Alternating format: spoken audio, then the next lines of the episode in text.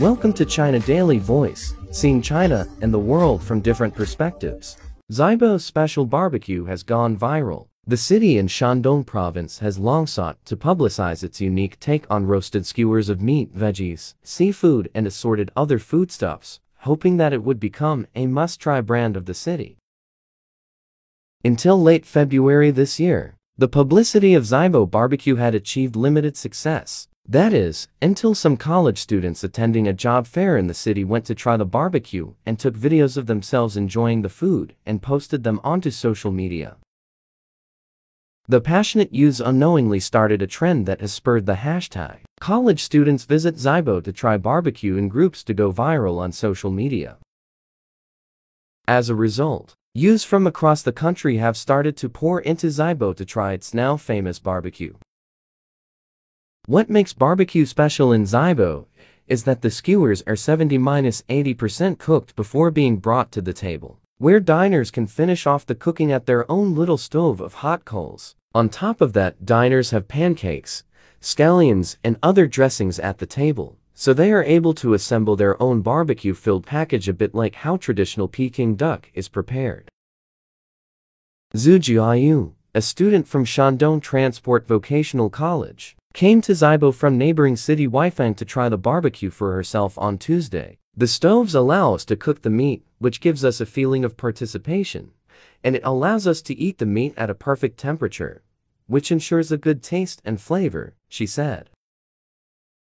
Zibo, a city with 4.5 million people, has had record numbers of arrivals at its train station since March 4. A total of 27,065 visitors arrived on Saturday, setting a record for daily passengers arriving at the railway station in the past three years. College students from neighboring cities accounted for a large proportion of the passengers, officials from the train station said. On Wednesday afternoon, one barbecue restaurant owner said that there were long lines outside the restaurant every day for the past two weeks. Several restaurants said they were selling more than 10,000 skewers of meat, chicken wings, or vegetables a day during the past week, especially on the weekend. Once the hungry diners have had their fill of barbecue, many of them have been setting out to see Zibo's other attractions while they're in the area.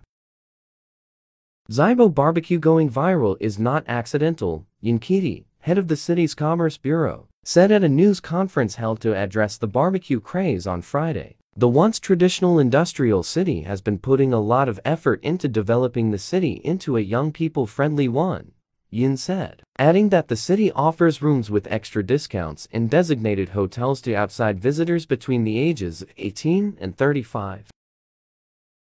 Local statistics showed several hotels offering such services for young people were fully booked on Wednesday. To capitalize on its recent fame, the city plans to hold a barbecue festival around the May Day holiday, said Yun. Authorities including the market supervision and public security have joined in to ensure food safety and reasonable pricing in the barbecue sector, and the city's public transportation company has opened 21 bus lines especially for transporting people to barbecue restaurants. That's all for today. For more news and analysis, buy the paper. Until next time.